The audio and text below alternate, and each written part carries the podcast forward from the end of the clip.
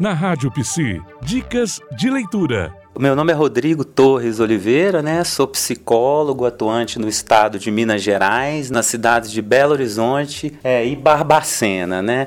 Então acho que a gente pode estar indicando aí duas categorias de livros. Tem um muito importante que eu li mais ou menos recentemente, que a tradução aqui no Brasil chama-se O Irmão Animal. A obra é de um historiador, de um psicanalista, né, chamado Paul Rosen, que ele aborda de uma maneira muito elucidativa e interessante desde o surgimento da psicanálise, movida pela paixão dos grandes fundadores, até os primeiros conflitos né, surgidos a partir da institucionalização da psicanálise. Então, esse é um livro muito importante que aborda esse universo pouco conhecido da história do movimento psicanalítico. No campo da literatura, né, acho que é uma leitura sempre muito importante para psicólogos né, e para psicanalistas também, que eu sempre recomendo, é a leitura dos clássicos da literatura russa. Todos os clássicos do Dostoiévski, escritor russo, tiveram uma importância muito grande